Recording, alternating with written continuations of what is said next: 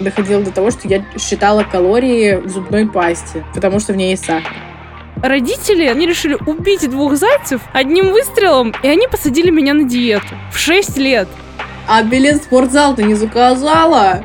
При таком теле нельзя носить такую обтягивающую одежду. Подкаст «Я так чувствую». Мысли, которые помогут девушкам начать лучше понимать себя. Всем привет, дорогие слушательницы подкаста «Я так чувствую». Сегодня мы с вами разберемся с тем, что такое э, сверхценность внешности и почему от этого надо уходить. У меня в гостях Маша Виневино. Маша, привет! Приветики, привет, Юля. Я тебя знаю как блогера, которого я смотрю уже жопа как много лет. Ну, можешь, пожалуйста, слушательницам, если вдруг они не знают, кто ты, рассказать немного про себя? Слушайте, я просто человек, который уже пытается лет пять, наверное, в интернете что-то делать с темой РПП, бодипозитива и любви к себе. Пытаюсь как-то снять какую-то стигму и просто дать более, ну, какой-то поддерживающий контент для девушек, для мужчин, в принципе, для кого угодно, кто хоть как-то страдает от ненависти к себе, от нелюбви к своему телу. Ну, короче, у меня просто условно личный блог, дневник в Инстаграме, где я в основном просто делюсь своими мыслями, и на этом у меня появилось какое-то количество подписчиков. Да, ну, собственно, там механика, логика простая. Я тоже на Машу подписалась как раз в период, когда у меня э, было обостренное расстройство пищевого поведения и дисморфофобия. Это вот ненависть, непринятие своего тела. И, конечно, ну, благодаря тому, что ты делишься своими мыслями, это находит очень во многих людях отклик, и за счет этого происходит какой-то... Ну, во-первых, я перестала чувствовать себя тогда одинокой с этой проблемой, конкретно как это было у меня, меня. И э, я поняла, что это норм, что да, такое может быть, что это не какая-то штука, с которой надо идти по жизни, тут надо что-то менять, и вообще можно по-другому. И за это, конечно, Маша, огромное спасибо. Сегодня мы поговорим про РПП как раз, про восприятие тела, и поделимся своими историями. Это довольно-таки личный, такой интимный у нас выпуск намечается, поэтому всем приятного прослушивания. И первое, с чего я хочу начать, можешь, пожалуйста, Маша, рассказать про свою историю РПП, когда началось, с чего, как ты думаешь, что было таким, ну, отправной точкой? Ну, во-первых, хочу тебе сказать большое спасибо за комплименты. Если ты говоришь так, э, значит, я что-то живу не зря, потому что я тоже начинала блог именно с точки зрения, что мне было супер очень одиноко в этой теме. И это удивительно, насколько вообще за несколько лет сформировался просто огромное комьюнити поддерживающих людей в моем блоге. Вот. Насчет истории РПП. Слушай, это началось, когда я, я вообще в свой подростковый возраст провела в театре. Я занималась в таких достаточно в серьезном а, подростковом театре, там, где уже ребята после окончания уже поступают в серьезные театральные вузы. И я всю жизнь была уверена, что я стану актрисой. И, короче, Оказалось, что в театре достаточно токсичная среда. В принципе, у нас вот в русском это понятие, что академический такое, знаешь, ремесло, театр. И, к сожалению, практически все девушки в театре одного типажа, э, худые такие, длинные, такие загадочные девушки, такие как это говорят, господи, чеховские женщины. Вот. Я тоже, получается, что все детство, все подростковый возраст провела в театре, но я была там э, такой практически всегда была самой толстой, несмотря на то, что ну, я не была какой-то критически толстой, то есть я могу сказать, ну, наверное, пухлой, да, ну, это не так важно, как мы это называем, но я к тому, что я была ну, вполне здоровым подростком, возможно, больше, чем среднестатистическая девочка.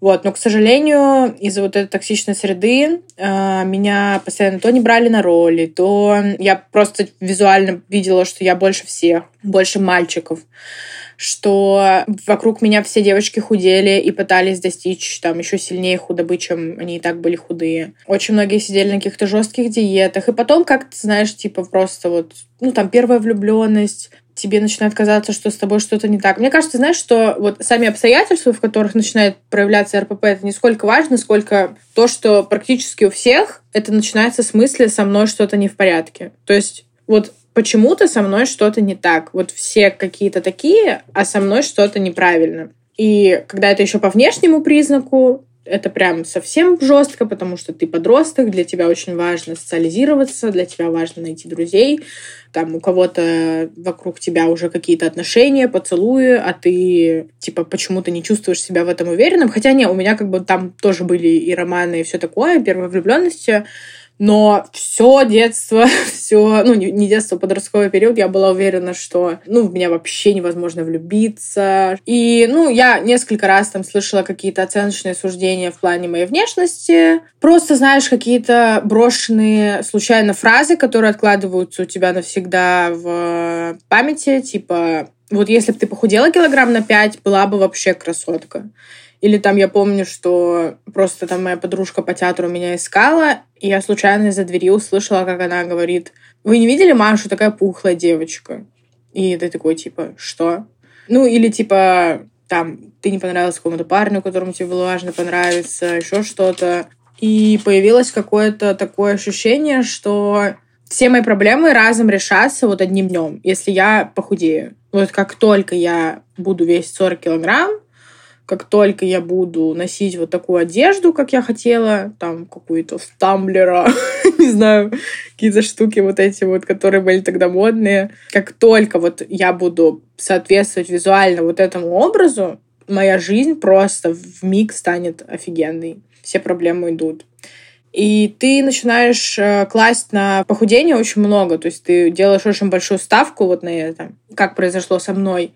И я начала худеть, к сожалению, очень нездоровыми способами. Я состояла во всяких группах. Вот, если помнишь, была типичная анорексичка. Но и были девчонки, которые шли дальше, создавали свои приватные закрытые группы, и там вместе худели. Никогда не ищите их, никогда не, это, не думайте про это. Это я просто рассказываю, как это А они было. еще существуют вообще? Да, блин, думаю, да. Ну, нет, я надеюсь, что их в процентном намного, намного меньше, но, типа, ну, РПП никуда не ушло.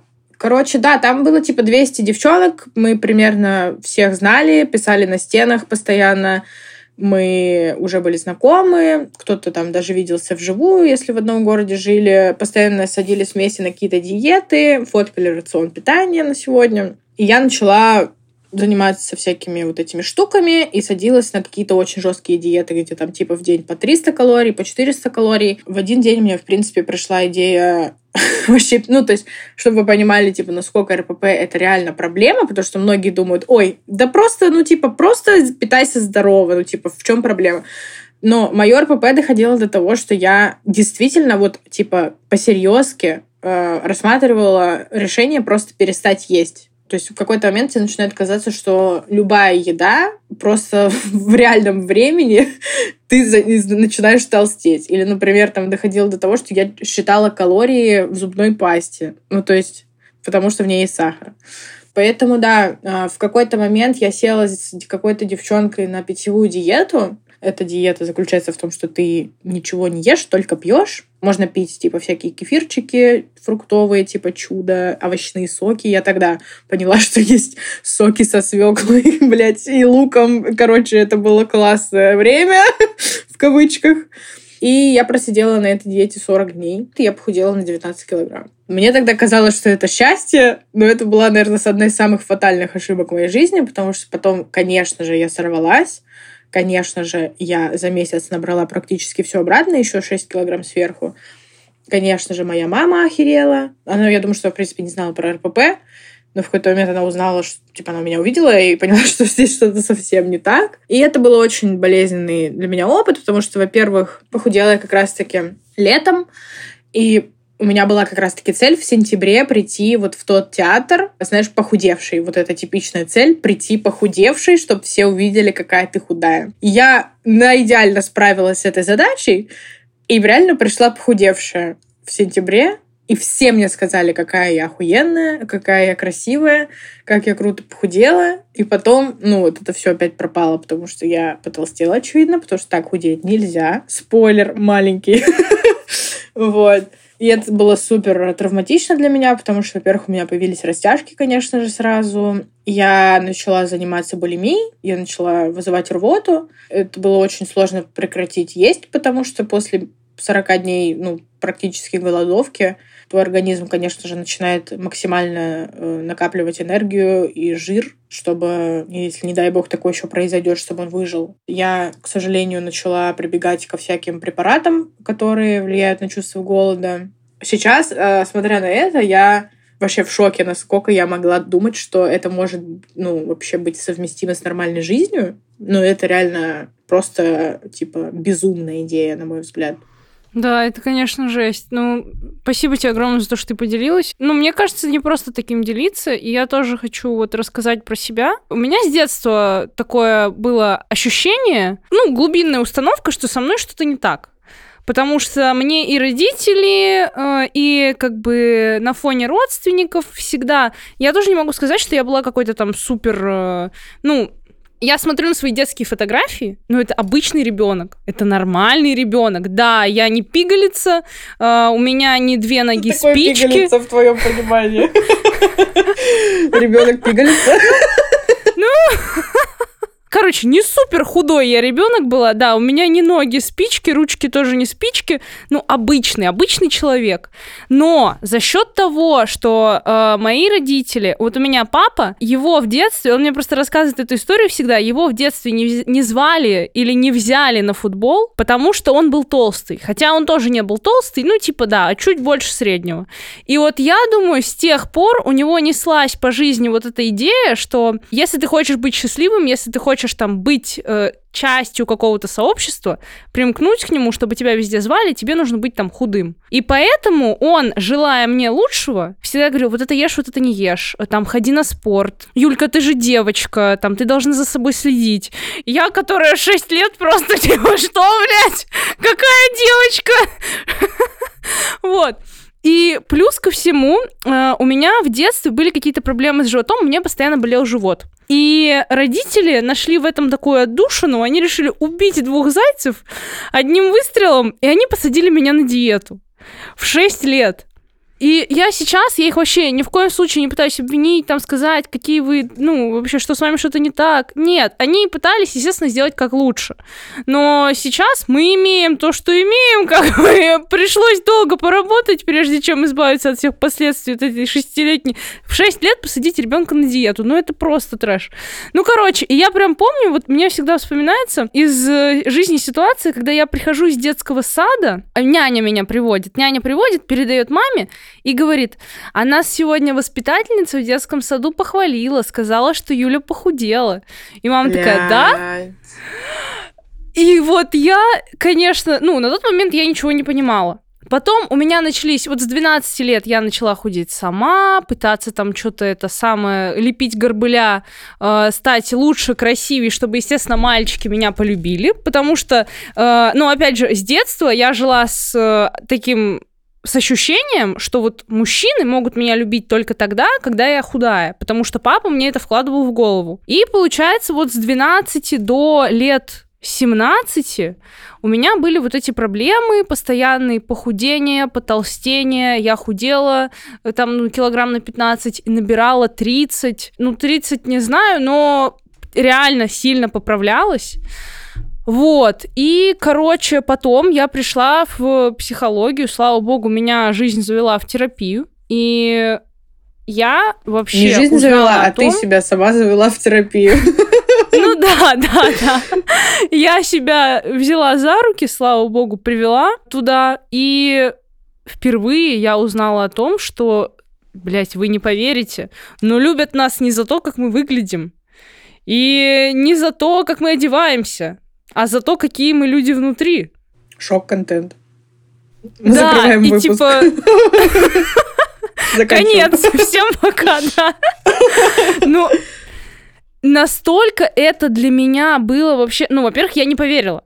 Я первые, наверное, полгода я такая ходила и говорила психологу, не, это хуйня, послушай, вот параметры, вот тогда все будет, сейчас нет. И ну, я вот это не понимала, не понимала. Я проживала все стадии, там, отрицание, депрессия, гнев, все-все-все. И потом, когда дошло до принятия, я поняла, что действительно, блин, любим-то мы не за это.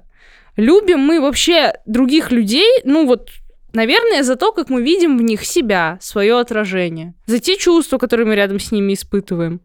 Но вообще не за то, как они выглядят. И я бы хотела с тобой раскрыть вот эту тему того, что там мальчики меня не любят, мальчики меня не полюбят, пока я не похудею.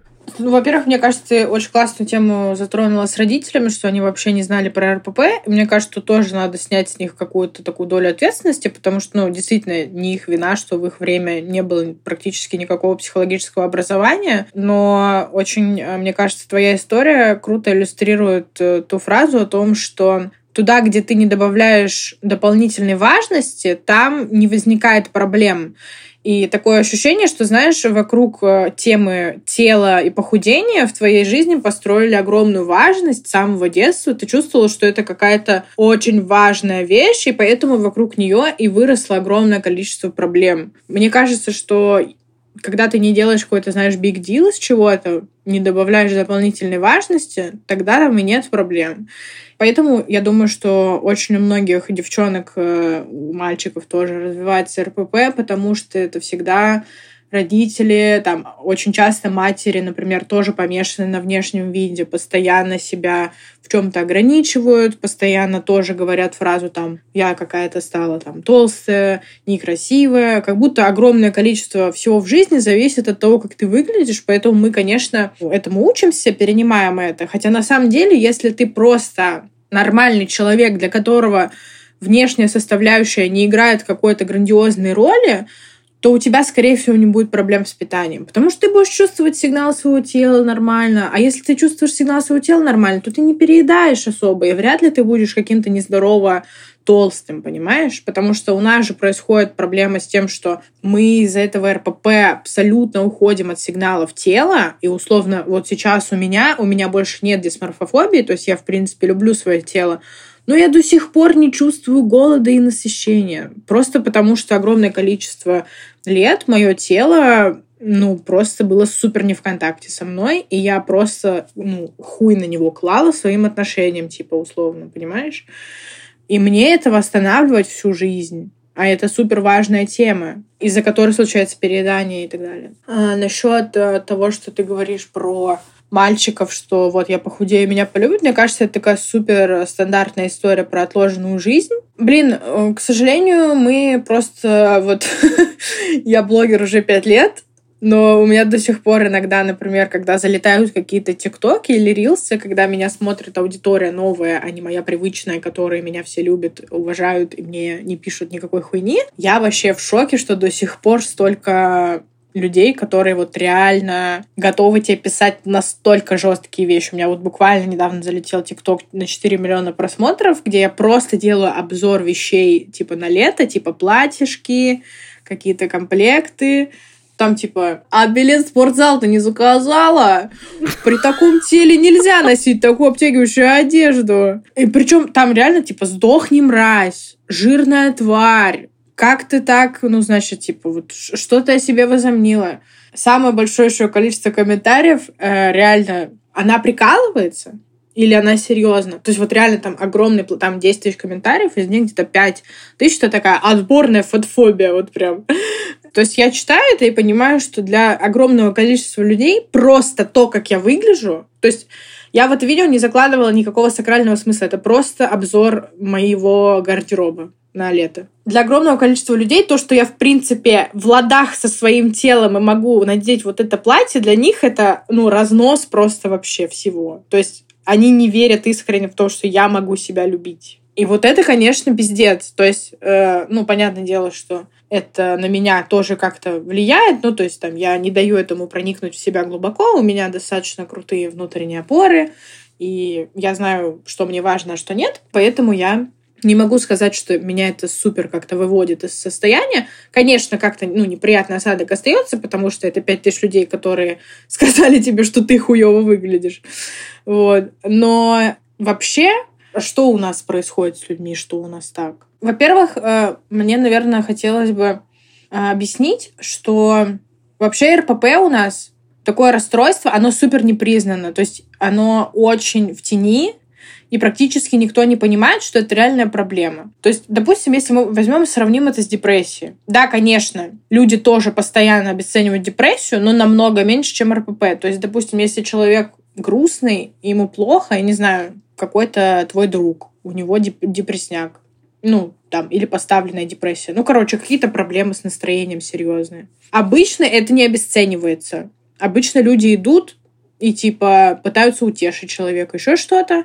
Понятное дело, что, опять же, да, много людей, конечно же, в России тоже обесценивают депрессию, но если у человека РПП, и он толстеет, то это никогда не воспринимается как проблема с психологическим здоровьем. Это всегда воспринимается, типа, ты безвольный и ленивый. То есть это всегда вот доходит до того, что ты, ты просто у тебя нету силы воли, хотя это не про силу воли, это про конкретные сбои в организме, биохимические, в мозге, понимаешь? И почему еще очень сложно людям излечиваться от РПП в России?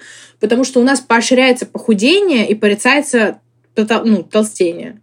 То есть когда тебе постоянно поощряют тебя, когда ты похудел, как ты, блин, избавишься от РПП, если общество тебя буквально боготворит, когда ты худеешь, то есть, например, когда я худела, я ни в коем случае не виню свою маму, но я помню, что она ходила вокруг меня и говорила, ой, ты так похудела, такая умничка, пупусечка. Там ее подружки постоянно приходили, о, Маш, ты такая похудела вообще, рассказывай, как похудела. А я такая, блюю каждый день. Вот, типа, то есть настолько не видно за твоим внешним видом, что на самом деле с тобой происходит. Условно, я выглядела в этот момент, может быть, ну, то есть я худела, я выглядела приятнее для мужчин, для людей. Но в этот же момент моя жизнь состояла из того, что я постоянно ну, занималась булимией. Ну, то есть я постоянно обливала. У меня в какой-то момент начали выпадать волосы. У меня начались проблемы с зубами. У меня плохо пахло изо рта. Ну, то есть я вообще не была здоровой девушкой. У меня пропали месячные в 15 лет. То есть я просто перестала нормально функционировать. Но в этот момент я была привлекательней, получается, для других людей. Насколько это странно. И то, что сейчас я забочусь о своем ментальном здоровье, и, конечно же, одна из первых ступеней избавления от РПП — это всегда легализация всех продуктов. Это всегда, когда ты перестаешь делить еду на хорошую и плохую, и какое-то время ты ешь безгранично, потому что твой организм должен вообще понять, что его кормят, все будет хорошо, больше таких голодовок не будет.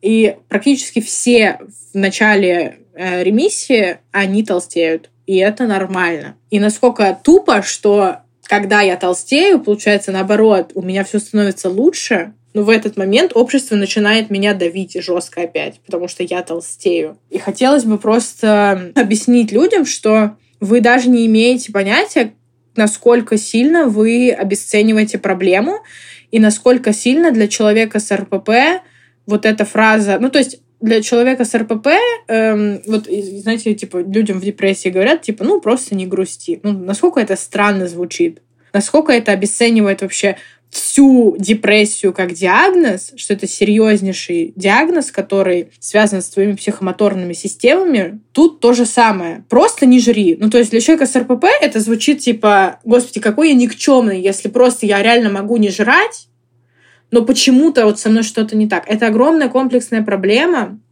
которую нужно решать со специалистом. Это это действительно расстройство, это болезнь. Люди, все люди с РПП должны понять, что они не просто какие-то ленивые, у них действительно есть болезнь, с которой надо справляться и лечить ее. Поэтому, на мой взгляд, одна из первых вообще вещей, которые должны понять все люди, у которых проблемы с РПП, это что вы не какие-то самозванцы, вы себе это не придумали. Это правда проблема. Это ваша проблема. Все это реально сложно. Это не потому, что с вами что-то не так, это не потому, что вы ленивый. Это реально жестко. Вы попали в очень серьезную западню, связанную со своим мозгом, с желудком, с питанием, и это может вообще вас убить. Ну, то есть не то, что вы будете много жрать, а то, что у вас нарушится пищеварение, ЖКТ, у вас будут проблемы сильные с возрастом, вам нужно что-то решать с этим. И нужно начинать всегда с головы. Это не в плане, что надо решать, надо худеть. Нет. Нужно решать в голове. Только так вы сможете наладить свое именно пищевое поведение в мозге. Ну, в смысле, не в теле, ну, вообще, в принципе, пищевое поведение. Потому что правильное пищевое поведение — это когда ты начинаешь есть, когда ты голоден, и заканчиваешь есть, когда ты сыт. Все, вот типа два основных пункта у здорового пищевого поведения. ешь только когда голоден, заканчиваешь когда сыт. У человека с РПП это все нарушено. У человека с РПП смысл еды эмоциональный, а не физический. То есть это все очень сильно связано с эмоциями, со стыдом, с неуверенностью, с чем-то еще, с грустью.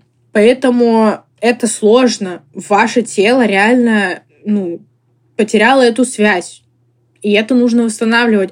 Кому-то очень просто сесть на диету, похудеть там и продолжить, ну, человеку со здоровым пищевым поведением легко перейти на какое-то там питание. Ну, многие люди пробуют интуитивное питание, какую-то диету. Это не всегда какой-то кромешный пиздец, да, иногда людям что-то нравится, веганство, я не знаю, ну, люди, у которых здоровое пищевое поведение, у которых налажены сигналы с телом, им достаточно легко похудеть, набрать массу, сбросить, накачаться и так далее. Для людей с РПП это, блядь, сложно. Это нормально, что для нас это сложно, потому что это наша больная тема. Это наше больное место. Нам нужно это признать. То есть я там, да, у меня уже нет жесткой какой-то ненависти к себе, ну, практически всегда мне нравится, как я выгляжу. Я точно перестала жить синдром отложенной жизни. У меня яркая, классная жизнь. Но я до сих пор понимаю, что это моя больная тема, с которой буду всю жизнь так или иначе сталкиваться время от времени. Да, это сто процентов, и я хочу еще раз заострить внимание на том, что РПП это не про еду. Это способ какого-то ухода в другую реальность, избегания своих чувств, избегания своих эмоций. Но это вообще не про то, что там вот это я ем, вот это я не ем. Еда — это, ну, последняя составляющая в этом. То есть это не э, корень проблемы, это уже средство, через которое мы реализуем вот то, что нам нужно, как-то уходим, убегаем. Кто-то уходит, э, ну, я не знаю, там, беспорядочный секс, кто-то уходит в употребление каких-то запрещенных веществ. Каждый человек выбирает какие-то пути э, ухода от реальности. Э, но это не значит, что кто-то лучше или кто-то хуже. Просто что-то более социально одобряемо, а что-то менее социально одобряемо. И вот про людей, которые пишут вот эти комментарии, я тоже хочу сказать пару ласковых. Они-то думают, что они пиздец, просто они самые умные, и они вообще, да, они там, может быть, немного toxic, да, я написал, но это же про здоровье, это же там э, нужно в здоровом теле здоровый дух, занимайся спортом, следи там за тем, сколько ты весишь, и меня так бесит, что вокруг темы веса столько наросло вот просто вот это, вот это здоровье, а вот это уже не здоровье, там надо следить за своим здоровьем. Или типа бодипозитив — это только когда у тебя нет ноги, вот это, а если ты просто жирный, да. ты просто ленивый. Да, да, я не понимаю, о каком здоровье вы говорите. То есть люди, они вообще спят по два часа в неделю, они пьют алкоголь, если не каждый день, то окей, по выходным они нажираются, как свиньи, извините, пожалуйста. А люди курят, э, люди не сдают анализы, люди занимаются сексом без защиты. И все те же люди потом приходят в комментарии и пишут вот это из разряда билет в спортзал. Ну, come on, вы выглядите, ну это просто, это настолько тупо и нелепо, что, что это кринж, ребята. На самом деле, вот в моем случае, например, у меня, вот я сейчас э, нахожусь, то есть у меня все еще есть РПП, у меня все еще есть переедание, и я с этим пытаюсь разобраться. Э, я могу себя загнать на тему того, что если... Ну, я, я посчитала, что я толстею каждый год там на 2-3 килограмма. И у меня есть вот эта мысль, что типа я через 40 лет буду весить 200 килограмм. типа, я сдохну. Ну, то есть вот это вот трэш. Я понимаю, что с одной стороны, как бы, ну да, 2-3 килограмма в год набирать, это не очень хорошая тенденция. Ну, то есть какая-то здоровая часть меня просто понимает, что, ну, лучше бы от этого избавиться, если есть возможность. Но это настолько сильно меня в момент триггерит, что вот я опять не могу, что очень страшно опять начинать худеть, потому что опять начнется какой-то трэш. То есть я понимаю, что, наверное, в какой-то момент я похудею просто потому, что я разберусь с РПП на более глубинном уровне, просто потому что я развиваюсь, и с каждым годом мне становится все легче жить, с каждым годом я понимаю и чувствую себя все лучше, поэтому, скорее всего, в какой-то момент это действительно произойдет, и я похудею. Но момент в том, что... Почему я начала про это говорить? Вот то, то, что ты говоришь про то, что там здоровье, нездоровье, что все у нас знают, что здорово, нездорово, что получается, что в моем случае, например, там, да, допустим, сейчас у меня есть, ну, например, 10 лишних килограмм. ну вот если мы говорим этими терминами, наверное, да, у меня есть там 10, может даже 15 лишних килограмм, которые, наверное, мне даже в каком-то плане мешают там выносливости моей, может быть, они вредят или чему-то еще. Но в моем случае РПП для меня намного более губительно, чем эти килограммы. Потому что если я не разберусь с этой проблемой всецело, именно с РПП, у меня реально будет пиздец с желудком, скорее всего, типа лет в 50. Или с ЖКТ, или у меня будут жесткие проблемы с пищеварением, ну, то есть там вот с кишечником, со, все, со всем этим, просто потому что у меня очень плохо с питанием. Я могу забыть поесть на два дня случайно, и потом обожраться ну, и не замечать, что я ем очень много. Это, ну, не потому, что я, ну, типа, сумасшедшая, а потому, что мое тело мне не дает сигналы никакие. И там, я когда работала с нутрициологом пару месяцев назад, я думала, типа, может, я готова уже. Я поняла, что я ни хрена не готова, потому что я не могу поесть три раза в день. То есть это просто, я на третий раз меня начинает тошнить физически. То есть это огромная проблема. Сейчас я с этим справляюсь так, что моя первая вот эта вот как бы задача на данный момент — это научиться чувствовать сигнал голода. Я ставлю себе будильник где-то раз в 4 часа и пытаюсь прислушаться к, к голоду. То есть, потому что для меня, то есть я проснулась, дай бог, я что-то съела с утра. Если я куда-то особенно иду, я, скорее всего, на весь день забуду про еду и случайно вспомню перед, э, перед сном про нее а потом у меня будет, наоборот, свободный день, и я буду весь день обжираться. То есть, ну, это просто пиздец. И так постоянно. Поэтому сейчас моя цель, как бы, это просто понять, ну, научиться опять слушать сигналы голода. Поэтому вы, ну, люди, которые это пишут, я сомневаюсь, что они что-то вот настолько глубоко знают про физическую составляющую РПП и реально про здоровье. Потому что вы должны понять, что вам прежде всего вредит не ваш лишний вес вам вредит то, что как вы живете, и ваши пищевые привычки, и ваше пищевое поведение. Когда вы разберетесь с этим, то есть мы же сначала решаем проблему, которая серьезнее, правильно, а потом которая меньше. То, что вот есть проблема, которая намного серьезнее, чем то, что у вас есть 10 лишних килограмм. Вы можете посмотреть огромное количество людей, счастливо живут с, как, с 10 лишними килограммами, с 20 лишними килограммами. Это нормально. Но есть проблема посерьезнее. И сначала мы решаем ее. И эта проблема у вас в голове. То есть ни в коем случае нельзя заходить в терапию про РПП с целью похудеть. Мы понимаем, что это очень сильно подмена понятий, подмена целей, обман себя, да. Но спойлер такой говорю, что если вы выйдете из парадигмы красивая, некрасивая, жирная, худая, если вы искренне выйдете из парадигмы жирная и худая, и станете реально уверены в себе и будете реально классно жить, вы и так, блядь, похудеете, скорее всего. То есть просто так. Но, ну, но это нужно сделать абсолютно серьезно.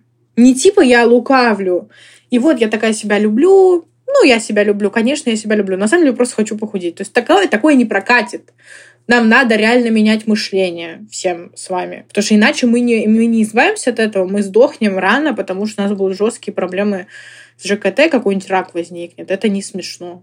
Нам нужно выходить из парадигмы «я жирная, я худая». Нам нужно выходить из постоянного оценивания себя внешне. Это невозможно уже.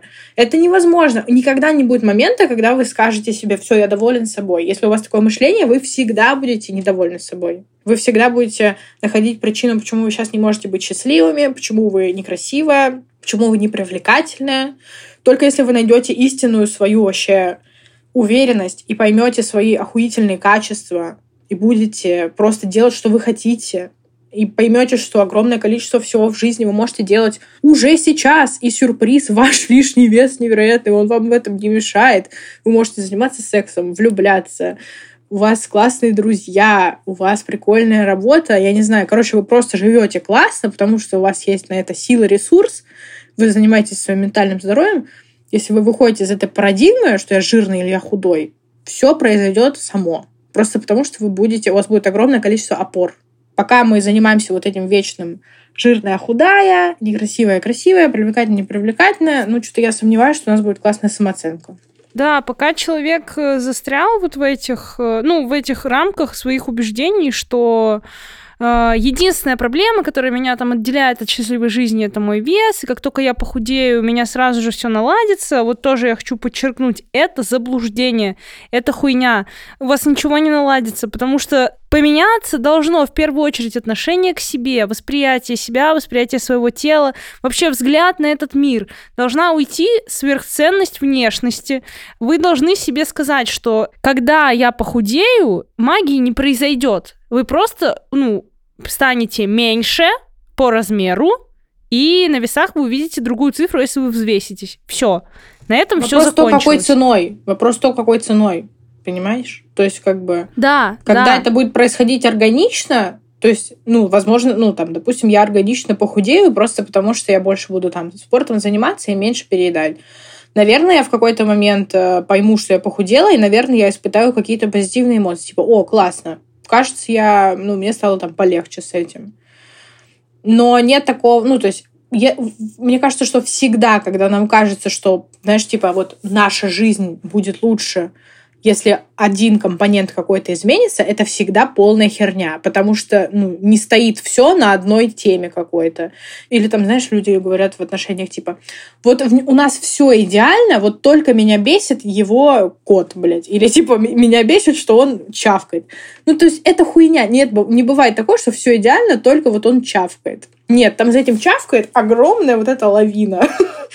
Так же и здесь. Я похудею, все будет хорошо. Нет, у вас проблемы не с тем, что вы некрасивый. Ваши проблемы, ну, просто с тем, что там вы не делаете то, что хотите, что у вас недостаточно, ну, там, недостаточно классные друзья, с которыми вы чувствуете себя классно.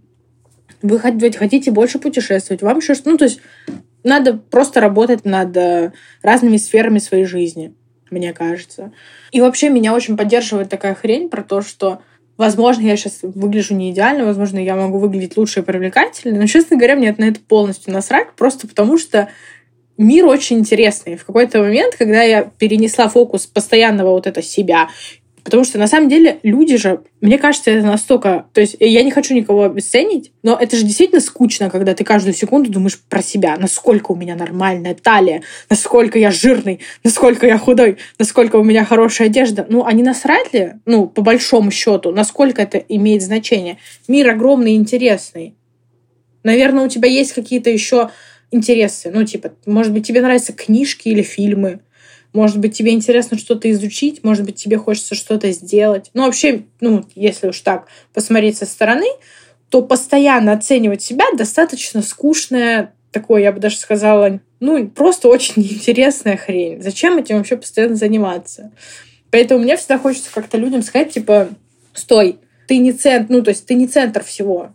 Мир огромный. Посмотри вокруг, блядь. У нас тут вообще что у нас тут? У нас тут очень интересно.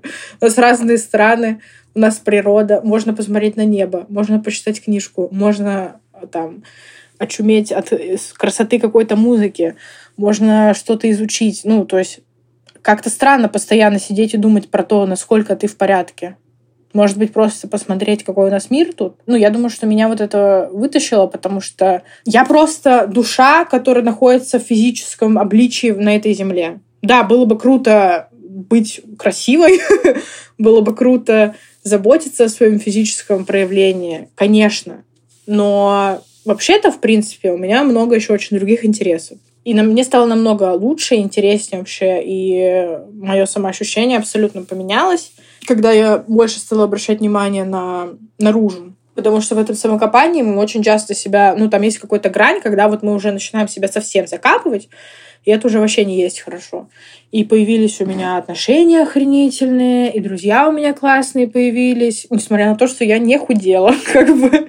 То есть нет такого, что я похудела, все стало хорошо. Нет, такого не было. Да, вот чем чаще мы выходим за вот эти границы, чем чаще мы испытываем какие-то новые эмоции, ощущения, узнаем что-то, там, получаем впечатление, тем меньше э, у нас фокус на вот этом, на себе, на каких-то мелочах, которые по факту вот в моменты, когда мы чувствуем вот это счастье безграничное от чего-то извне, мы понимаем, что, блядь, да не так это и важно.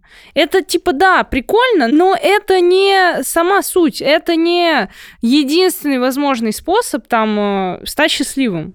Да, я, знаешь, меня очень тоже всегда поддерживает мысль о том, что если ты э, думаешь о том, там, вот какой у меня был очень счастливый период или какие-то очень счастливые дни, то это обычно всегда какие-то дни. То есть вот у меня, например, это когда я неделю путешествовала с подругой на байке по Индонезии, по острову Бали.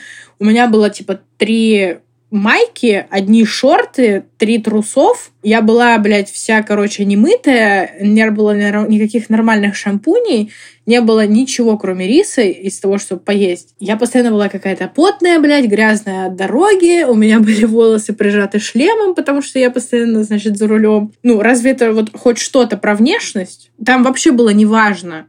Я в зеркало себя не видела неделю. Но это были такие крутые семь дней, я забралась на какой-то вулкан, я пережила огромное количество крутых опытов, я видела там водопады, джунгли.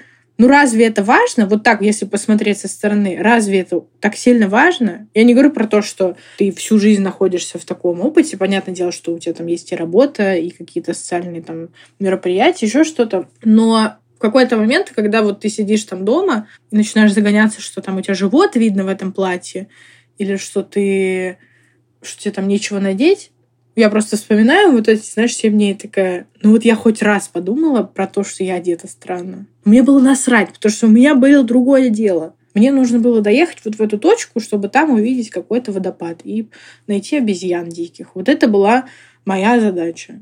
Поэтому мы смотрим на мир очень по-разному, и это абсолютно нормально, что иногда нас что-то выбивает из колеи, иногда нам кажется, что с нами что-то не в порядке. Я не говорю про то, что всю жизнь надо быть, блядь, вот этим припизнутым. «я обожаю мир», мир такой охуенный, каждую секунду я люблю мир.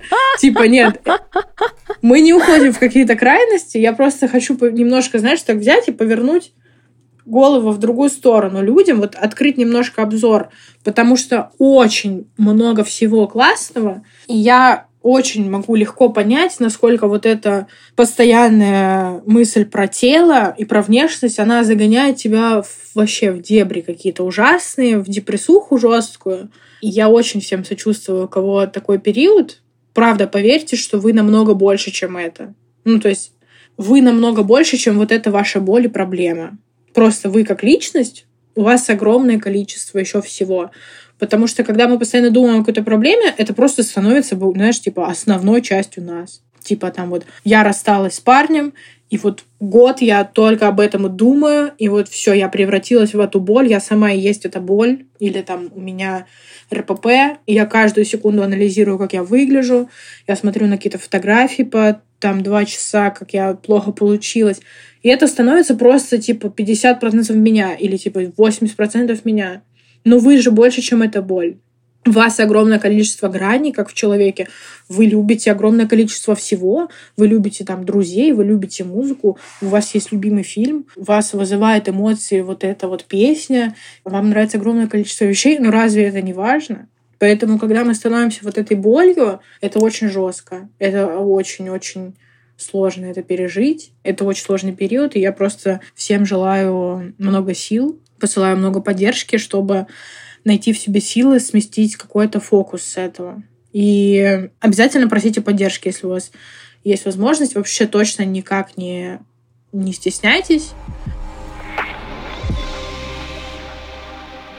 Давай топ-5 э, каких-то вещей, которые каждый человек может сделать прямо сейчас, что поможет немного вот эти шоры убрать. Ну, во-первых, я бы очень советовала окружить себя инклюзивными людьми, которые выглядят по-разному. Потому что на самом деле это удивительно, насколько наш мир вообще странно работает. У нас в рекламе, в всяких шмоток. Сейчас, конечно, больше становится инклюзивных людей, но в основном у нас это всегда худые модели, и это, на мой взгляд, странно, что, допустим, по, по подиуму ходят только худые модели, при этом носят это в основном реальные женщины, которые сюрприз не всегда выглядят как модели. И мне кажется, что нужно сместить фокус с того, что нам диктует индустрия, и примерно вот гармонизировать это в своей ленте, хотя бы в Инстаграме, примерно так, как это в реальной жизни, чтобы было больше реальных тел. Можно посмотреть мои подписки в Инстаграме. Я подписана достаточно на много бодипозитивных всяких активисток. Просто подписаться на каких-то... Ну, можно просто погуглить какие-то бодипозитивные девчонки. То есть, чем чаще вы будете видеть разные тела, тем больше вы будете, в принципе, видеть красоты в мире и меньше до себя самих доебываться. Ну, то есть у меня за время моего блога вообще рамки красоты стерлись. Мне кажется, я абсолютно спокойно там могу... Ну, блин, я вижу вообще в огромном количестве людей столько красоты, в которых раньше я бы не видела красоты я не знаю, это как-то классно, это еще влияет на другие сферы жизни. Короче, в принципе, у тебя башка реально расширяется, очень круто. Э, про стандарты красоты я хотела добавить. Понимаете, в чем дело? Вот вы можете посмотреть, погуглить историю стандартов красоты, как она менялась с ходом времени. Сто лет назад было красиво одно. Сто лет назад я была бы условно идеалом красоты, вот типа Мерлин Монро. Да. Там вот это было бы прям сок. А вот сейчас я почему-то считаюсь жирная. Удивительно, да? Вот. И в чем прикол? Прикол в том, что это все субъективное. Вот кто-то когда-то почему-то с какого-то схеры решил, что вот так будет красиво, и все люди начали стремиться к этим стандартам. Хотя по факту это, ну, это не объективное, вот что все золотое сечение на теле, вот это единственное идеальное, красивое, все остальное говно. С бровями, ну, это как тренды в моде, типа они приходят, они уходят, э, потом они идут по кругу, начинается все заново. И я это к чему говорю? ну нет такого, что ну нельзя сказать, что вот какой-то человек некрасивый. Все люди красивые по-своему. Нет некрасивого человека. Есть тот, кто об этом не знает. Мне кажется, еще очень классно, в принципе, думать о том, что там вот там ты любишь кого-то очень сильно, там свою лучшую подругу или парня, или там девушку свою. И когда ты думаешь о том, почему ты ее любишь, то там внешность стоит на каком-то супер далеком месте, ты никогда в жизни не скажешь, что ты, ну, люблю, потому что она красивая, типа. Нет, ты скажешь, я люблю за то, как она видит мир, за то, что мне с ней весело, за ее чувство юмора, за то, какая она смешная. Ну, то есть, как бы, там точно не будет ничего про... Ну, потому что у нее красивый нос. Вот, да, все парни, которые у меня были, все мои парни, они мне с первого взгляда внешне никогда не нравились. Я на них смотрела, думала, господи, боже мой, вот блин! А потом он открывает рот, он говорит, он смеется, он шутит. Я вижу, что он говорит, как он это говорит, какие у него, ну, горящие, блестящие, сверкающие глаза, и все. Там уже просто выносите меня. Да, при привлекательность это просто про твою энергию. И если у тебя мало жизненных сил, потому что ты постоянно в этих мыслях про свою внешность, то, конечно же, ты скорее менее привлекательный, чем если бы у тебя было много жизненных сил и были бы какие-то там хобби. То есть вот, блин, когда я что-то рассказываю про свою страсть, там вот я сейчас учусь на психолога, мне супер там интересно, когда я делюсь об этом со своим партнером, то я вижу, насколько сильно вообще, типа, я в этот момент привлекательная для моего партнера.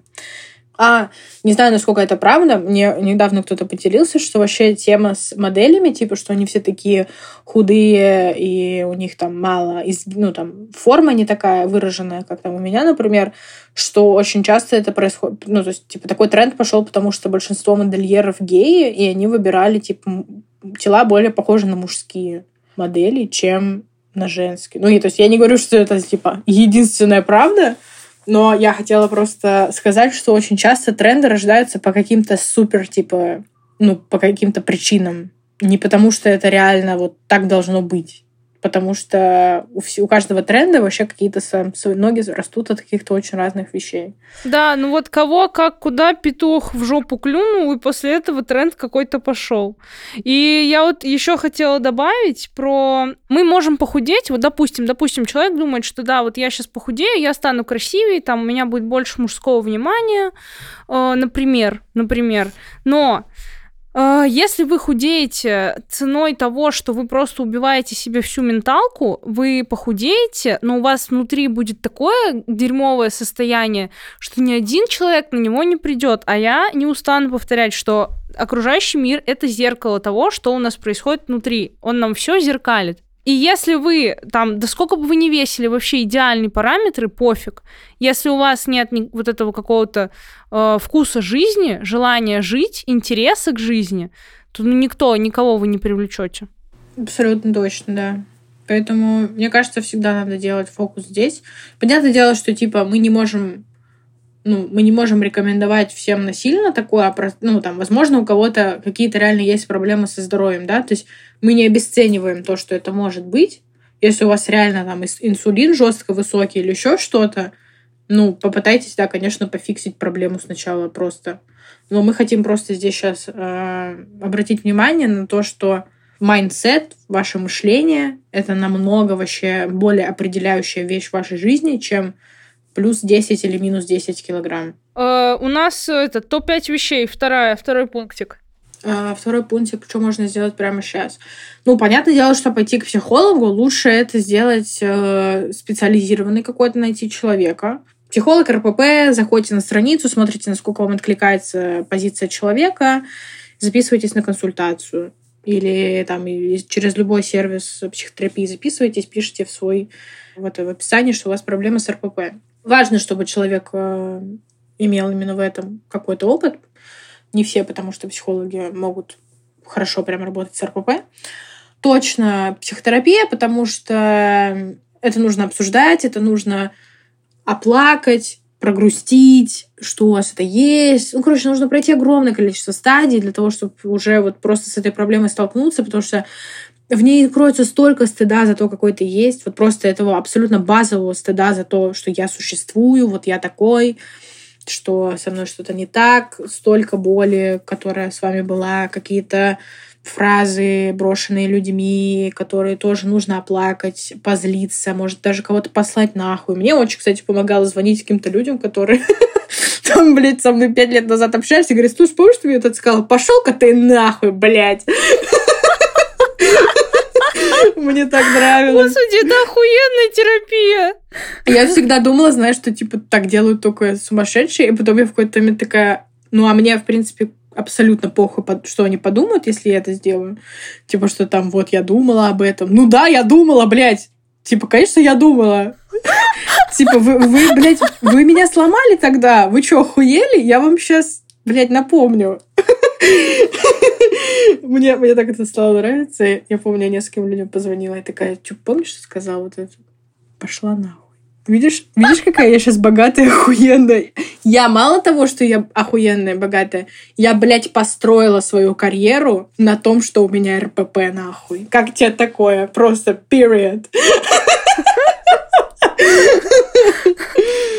Ой, бля, не, это реально, это лайфхак, это лайфхак. И, девочки, э, вспоминайте, кто вас обидел. Первое, кого вспомните, звоните этому человеку, посылайте его нахуй. Ну, это, это уже такой более глубинный уровень, когда тебе реально насрать, что про тебя подумают, но это когда-то, скорее всего, с вами произойдет, и это будет очень кайфово.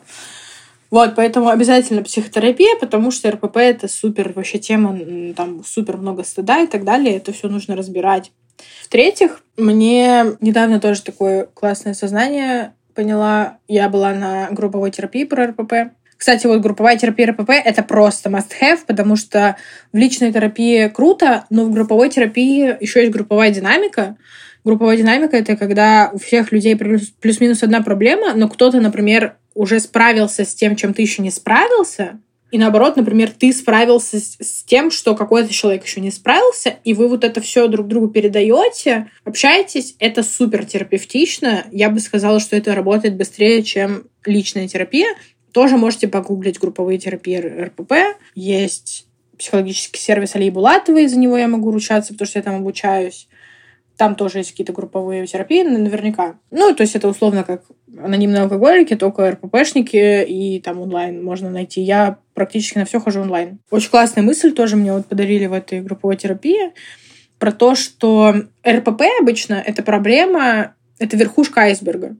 То есть практически не бывает такого, что у человека все идеально в жизни, но только вот у него РПП. То есть РПП это всегда причинно-следственная какой-то намного более объемной проблемы, и, скорее всего, эта проблема — это в целом проблема потребностей. Потому что еда, если мы спустимся на самую нижнюю ступеньку этой проблемы, то это про наши взаимоотношения с нашими потребностями в принципе. Не только поесть, но и поспать, и заняться сексом, и что-то сделать, и пописать, блядь. То есть, знаешь, типа, я вообще охуела от того, что русские люди не всегда, блядь, идут писать, когда хотят. Вот у нас просто такой mindset. Вот ты хочешь писать, и зачем-то ты терпишь еще минут 20. Ну, то есть у нас взаимоотношения с потребностями очень вообще плохое, нарушено. Очень у многих. Поэтому я бы советовала возвращать чувствительность к этому. То есть, по сути, что такое? У нас просто очень сильно нарушена чувствительность с нашими потребностями. Это типа как чувствительность головки клитора. Вот если ты много мастурбируешь вакуумным стимулятором, то у тебя нарушается чувствительность клитора. Но если ты потом месяц этого не делаешь и, например, мастурбируешь пальцами, мне нравятся мои, мои примеры, но я надеюсь, что у нас открыта такая аудитория, то чувствительность обычно возвращается. Ну, то есть, типа, и, ну, и так много, много, много можно взять примеров, еще просто на языке крутился. вот. Э, поэтому нужно, в принципе, понять, что вот весь ты немножко не такой чувствительный к своим потребностям, потому что когда-то ты на них забил хер, потому что когда-то тебе что-то сказали, а ты не выстроил свои границы, когда-то твой партнер тебе говорил какую-то обидную вещь, а ты не отвечал ему, тебя мама что-то заставляла делать, что ты не хотел, люди заставляли делать, что ты не хотел, на работе делал, что не хотел. И очень много раз мы просто зажимали свои эмоции, и поэтому мы стали менее чувствительны к ним. И так случается в жизни. Поэтому мы становимся менее живыми, если вы замечаете вот это ощущение какой-то я не такой живой, как раньше, как-то я меньше чувствую, чем раньше. Это потому, что вы зажимали много плохого, и теперь вам сложнее чувствовать хорошее тоже, потому что ваша эмоциональная амплитуда работает в обе стороны. Если вы заставляете себя не чувствовать плохое, вы абсолютно с тем же уровнем не будете чувствовать хорошего. И нужно просто принять, что жизнь разная, там есть боль, там есть радость, но если вы хотите чувствовать это классно, если вы хотите чувствовать яркую, классную, качественную радость, вам нужно расшатать вот этот вот диапазон и вернуть чувствительность. И я советую начать это делать со всякими практиками типа дневник благодарности, когда ты вечером пишешь там пять вещей, которые тебе сегодня понравились. Или просто journaling, типа когда ты с утра или вечером выписываешь какие-то тревожные мысли. Ходить к психологу — это тоже возвращать чувствительность к жизни, потому что ты постоянно обсуждаешь свои мысли эмоции. Там какие-то классные курсы про секс, подписаться на людей, которые, как вам кажется, находятся в классном контакте со своим телом. Я могу посоветовать Сашу Корицу, очень классная блогерша, не знаю, знаешь ее или нет секс-блогерша в инсте. Вот она для меня в этом плане просто, она такая, типа, она такая девчонка-девчонка, вот, типа, у нее ну, короче, она, я не знаю, она как-то какая-то супер эмоциональная. Мне очень помогает вот в этом плане ее блог. Просто, да, понять, что это нормально, ты не мертвый, все в порядке, все будет хорошо. Но в какой-то момент твоя жизнь так пошла, что ты немножко забил на, на свои эмоции, на свои потребности. И нам нужно это возвращать. Все, и мы начинаем это делать. Ну, типа, смотреть на небо, блядь, фотографировать какие-то вещи на улице, которые тебе нравятся, ну, одеваться, экспериментировать с одеждой, мастурбировать как-то по-разному, типа пробовать что-то в сексе. Ну, короче, просто щупать мир, типа, и возвращать, возвращать какие-то свои вот эти чувствительности. И этот с едой тоже, конечно же, очень поможет, потому что еда — это одна из базовых потребностей. Если у тебя все будет в порядке с потребностями в еде, у тебя будет очень все восстанавливаться. То есть, короче, к чему я веду? К тому, что человек, который нормально не спит, не ест и не писает, и не занимается сексом. Нет, ну ладно, давайте возьмем ест и спит. У него вряд ли будет нормально все с потребностями, да? Ну, то есть, ну, потому что это просто база. Ну, типа, вот это база. Ну, там активность еще, наверное. Вот. Поэтому нужно вот это, ну, начинать с азов. То есть это сон и еда. Да, согласна. Это был третий пункт. Да. Так, четвертый пункт. Ну, стопудово это нужно почистить, э, если есть токсичное какое-то окружение, которое вот перманентно влияет на ваше РПП. Типа кто-то сует вам постоянно еду, кто-то постоянно говорит, что вы жирный, потолстел, кто-то постоянно оценивает вашу внешность. Ну, сначала нужно просто попытаться защитить границы, там, если это мама, сказать, типа, слушай, у меня это больная тема, если ты говоришь про мою внешность, меня это триггерит, пожалуйста, если ты хочешь, чтобы я у тебя была здоровая, счастливая, красивая, пожалуйста, перестань, в принципе, со мной об этом говорить, потому что я занимаюсь там с этим с психологом. Там у меня проблема. Если хочешь, почитай про РПП, но если как бы ты не веришь, что это проблема. Если это партнер, ну, опять же, то есть, понятное дело, надо сначала, наверное, сказать, объяснить. Многие люди могут не знать, что это странно говорить что-то. Вот. И, соответственно, если люди много раз не уважают ваши границы и продолжают их нарушать, то я думаю, что это ну, прекрасный такой повод от них дистанцироваться. Потому что, ну, во-первых, нахрен вам такие люди в жизни, которые не уважают вас. Во-вторых, это, конечно, перманентно постоянно влияет. То есть у меня все равно там, казалось бы, я уже пять лет в блогинге, я же уже это РПП драчу постоянно, но все равно вот этот залетевший рилс, он у меня уже там неделю во мне звенит, какие-то фразочки, я все равно это все психологу прихожу, там, блядь, поплачу, позлюсь, ёбну в стену что-нибудь, типа, ну, потому что, ну, я живой человек. Ну, мы живые люди, потому что мы испытываем эмоции, это нормально. Поэтому точно, абсолютно токсичное окружение вот в этой теме. Надо реально вот прям понять, что все, кто булит тебя за это, они реально долбоебы. Ну, вот реально. Типа, они, они реально тебя недостойны. Ну, вот прям реально. То есть, как бы, если это постоянно происходит, ну, тебе просто не нужны такие люди. Поэтому, да, чистка своего окружения. Пятое, ну, просто какое-то... Нужно какое-то страдание самому к себе, мне кажется. Типа, я сам собой в этом ну, вот я в этом сама, ну, я вместе. Типа, мы на одной стороне мы здесь не для того, чтобы я похудела послезавтра, а мы здесь, чтобы с этим справиться, потому что нам реально плохо. Ну, типа, прям обнять себя, вот прям, типа, блядь, вот мне себя жалко. Вот, блядь, пиздец. Ну, вот обидно очень, что это произошло со мной. Вот прям больно, вот прям, прям много раз мне вот было очень больно и плохо, и неприятно, ужасно. Как жалко, что столько раз я просрала там я просрала время, потому что мне так было плохо, и мне было очень там, мне не нравилось, как я выгляжу. Я столько могла всего сделать за это время, но я не сделала. Или там я была в каких-то отношениях ужасных, которые, ну вот почему я позволяла себе в них находиться? Ну вот почему? Вот прям погрустить самой собой, вот блин, вот как обидно, блядь. Ну, блядь, это в моих руках. Ну, типа, я сама с собой в этом... Мы никуда ну, не сойдем с этой лодки, блядь, вместе. Типа, вот я и мое РПП, блядь. И вот я буду сейчас его просто нагибать жестко и выебу его, блядь. Типа, я себя спасу. Я самая своя главная поддержка. Я самый главный свой друг. Только я вообще знаю, что мне надо. Типа, я сам себя приведу. Мне не страшно с собой больше идти в эту тему, потому что у меня, например, была такая жесткая проблема, что, типа, мне, та, мне было так страшно, что вот моя цель полюбить себя, это на самом деле цель похудеть. И реально, типа, каждый раз, когда я там начинала то там с нутрициологом, пытаться разобраться с питанием. Все равно вот эти вот из прошлого привычки, типа, они возвращаются, типа, я ем что-то, мне хочется поменьше съесть. Мне хочется в следующий раз уменьшить калории. Мне хочется начать опять читать калории. Мне хочется купить эти долбанные кухонные весы. Мне хочется взвеситься. Мне хочется померить параметры. Нет, блядь. Типа, нет. Мы не про это сейчас, блядь. Мы, мы сейчас вот про это. Ты, мы, ну, мы вообще сейчас уходим от темы тела. Сейчас не время про это думать. Мы не сможем сейчас ничего дельного с этим сделать. У нас здесь проблемы поважнее.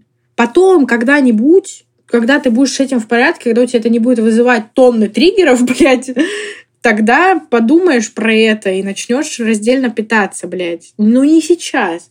Сейчас мы здесь реально по делу серьезно мы находимся, потому что ты себя уже заебала. Ты к себе относишься очень плохо. Ну, типа, ты постоянно себя, заг... ты себя обсираешь, ты свой главный хейтер. Вот есть все эти люди, а есть еще страшнее, это ты сам себя просто закапываешь. Вот самое главное своего внутреннего хейтера просто убить нахуй. Потому что, ну, вообще нам не место в голове вот этому критическому голосу, он никак не помогает тебе в достижении цели. Вот, типа, мне очень помогает эта мысль, что каждый раз, когда я сижу и себя хуесощу, хуесощу, хуесошу, закапываю себя, там, думаю, что вот, блядь, я слишком жирная, я слишком непродуктивная, слишком тревожная, слишком депрессивная. Тебе это как-то помогает в достижении твоей цели? Никак, блядь. Ну, никак. Ты просто можешь прожить эту эмоцию и дальше идти спокойно. Потому что проблема начинается не там, где ты, допустим, грустишь, а там, где ты пытаешься с этой грустью бороться. Типа, я ее... Нет, нет, я не буду грустить. Нет, я не буду. Нужно срочно прекратить грустить. Зачем? Просто размести в себе эту эмоцию. Вырази ее как-то.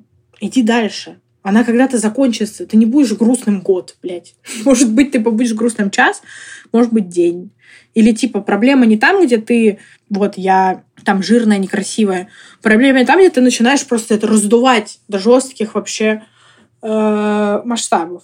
Поэтому нужно просто со своими эмоциями быть вот типа мы здесь все заодно. Вот ты почувствовал что-то, и это просто ты. Это не хорошо, не плохо тебе грустно, это не хорошо, не плохо, тебе тревожно, не хорошо, не плохо. Это твоя эмоция. У тебя нету других способов с ней справиться, кроме как ее прочувствовать. Вообще, ну никаких как бы. Ты не найдешь других лазеек. Их нету. И просто вот это какое-то тотальное сопереживание и вообще поддержка самого себя, что я реально самый важный человек в своей жизни. Кто, как не я, будет мне помогать? Ну вот кто? Я самый значимый взрослый человек в своей жизни. Если вам больше 18 лет, это значит, что вы самый значимый взрослый человек в вашей жизни. Я, под, я тут хочу подчеркнуть, что это не инфантильное вот это вот мне так грустно, я буду грустить 3000 лет сейчас. И вообще я такая грустная. Все. И вообще я в депрессии. То есть, ну, не, я не про это говорю. Я говорю про наоборот. Типа, ёпта, я самый взрослый человек в своей жизни, самый вообще важный. Это же моя ответственность, что я хочу классно жить. Ну, я же хочу классно жить, не кто-то другой. Я хочу быть счастливым, не кто-то другой. Я говорю, наоборот, про ответственность. Но ответственность это не про то, что я анализирую все свои эмоции, неправильно выкидываю, правильно оставляю. Типа, нет, это сострадание, это чувствительность. Это когда ты относишься к себе чутко. И мне кажется, что это очень красивый такой тандем ответственности и какой-то уязвимости потому что в этом очень много жизни. Да, круто. Я от себя добавлю еще пунктик. Э, вера, надежда, любовь. Просто верьте, верьте в то, что у вас все получится.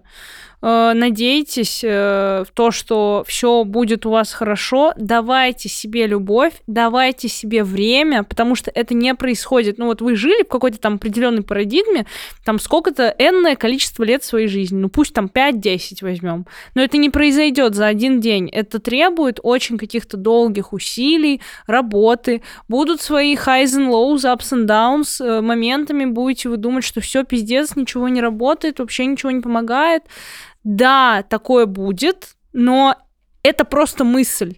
Вы не равно ваши мысли. Мысль, она приходит, мысль, она уходит. У меня в голове, по-моему, у человека формируется около 7 тысяч мыслей в день.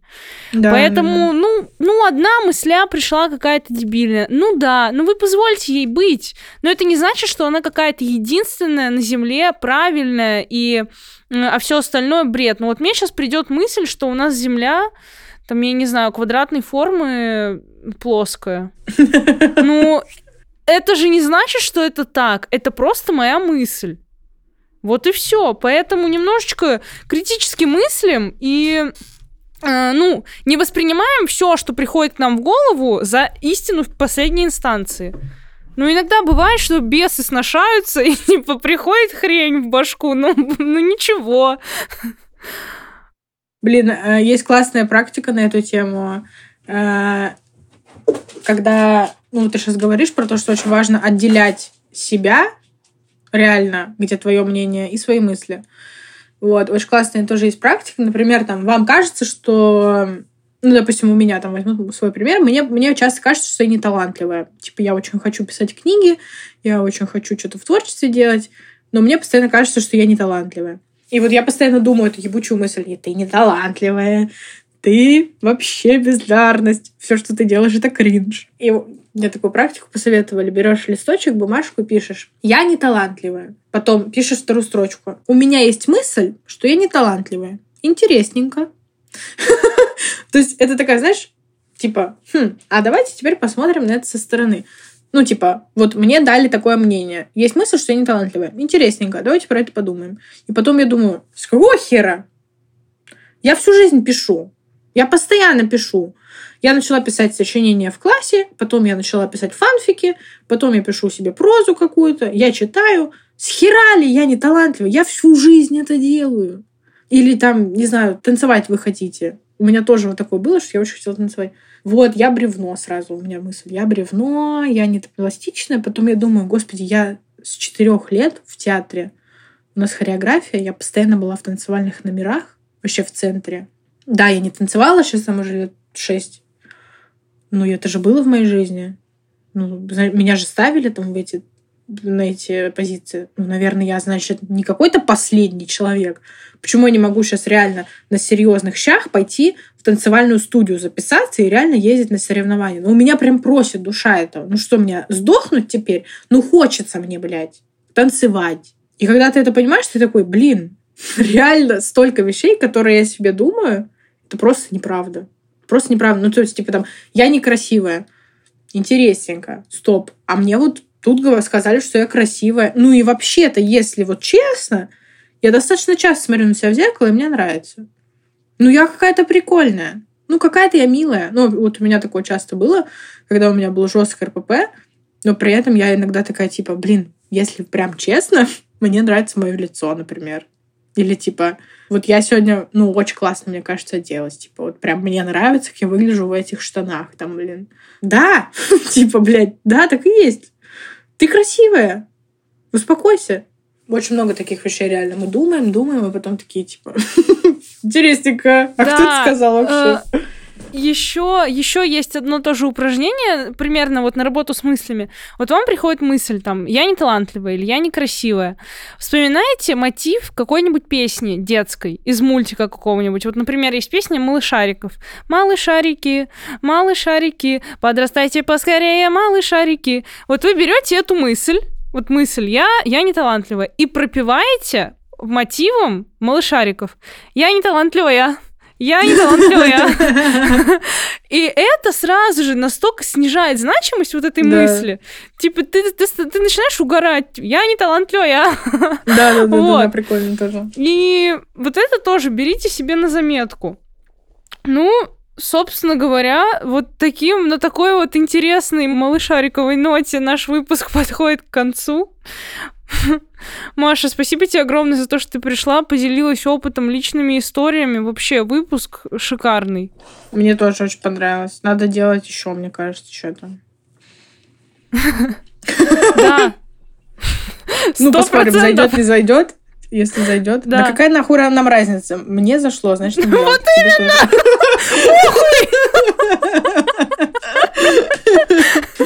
Мы же не смотрим на мнение большинства, помнишь?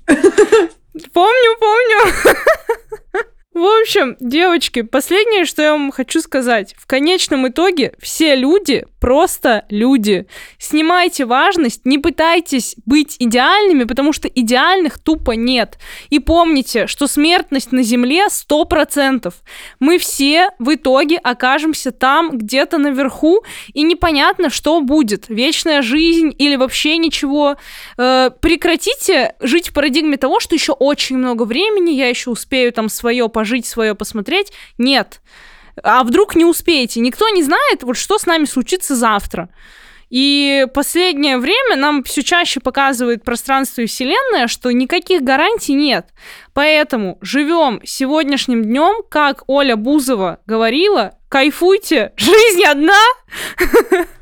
Вряд ли вы перед смертью будете думать о том, что вы вот тогда были не так одеты или недостаточно худые. Вы, скорее всего, перед смертью будете думать, что вы недостаточно путешествовали, любили и вообще делали, что вы хотите. Да, вот именно. Поэтому все, это вы, выдыхаем, расслабляемся и идем делать то, что вы давно, давным-давно откладывали. С вами были Юля, Маша, подкаст «Я так чувствую». Ставьте свои звездочки, пишите отзывы, добавляйте подкаст в избранное, подписывайтесь на нас, на телеграм-канал подкаста. Все ссылки будут в описании этого эпизода. И до скорой встречи в следующий вторник. Всем пока!